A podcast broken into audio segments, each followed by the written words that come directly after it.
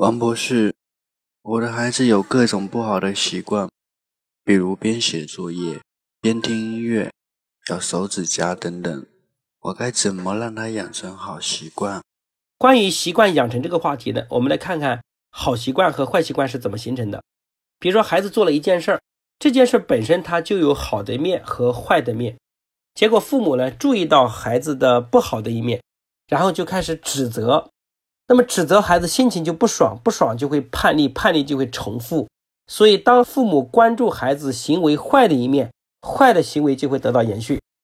那如果父母呢，从这件事的发生关注了一个好的行为，那么父母肯定了他，那么孩子的需求和情绪得到满足，那么下一次孩子还想获得更多的关注和肯定，那就会重复出现这些好的行为。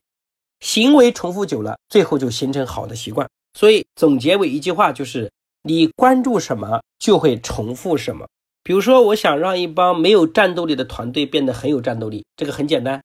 我就在这个团队中去挖掘很多我想表扬的品质，比如说上进心、团队精神、付出精神，在某些人身上，然后每天早上做表彰，每天早上做表彰，大概持续一个月之后，这个团队会变得很有战斗力，因为我肯定了他们进步的点，大家都会向进步点学习。反过来，如果我每天早上到公司都会把做的不好的同事给骂一顿，拼命的骂，不停的批评，那这个团队在一个月之后也会出现各种各样的问题。因为我反复关注问题，问题也会被强化，所以这个道理也同样如此。家庭呢也是同样的问题。各位，你们家如果在开家庭聚会的时候，你们经常讨论每个人的问题呢，还是把每个人的进步点挖掘出来加以肯定，树立榜样，让大家都能得到很好的学习，这个家的环境也会立刻改善。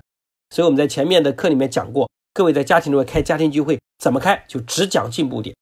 不停的去表扬每个人做的对的地方，然后成为榜样，包括孩子也是如此。这样持续下去，从行为最后就形成好习惯。好习惯如果持续几代人，就形成好的家风，这个家庭就会真正的生命力得到很好的延续，优秀的品质也会传承下去，这个家庭会非常的优秀。那这个问题就回答到这边，谢谢大家。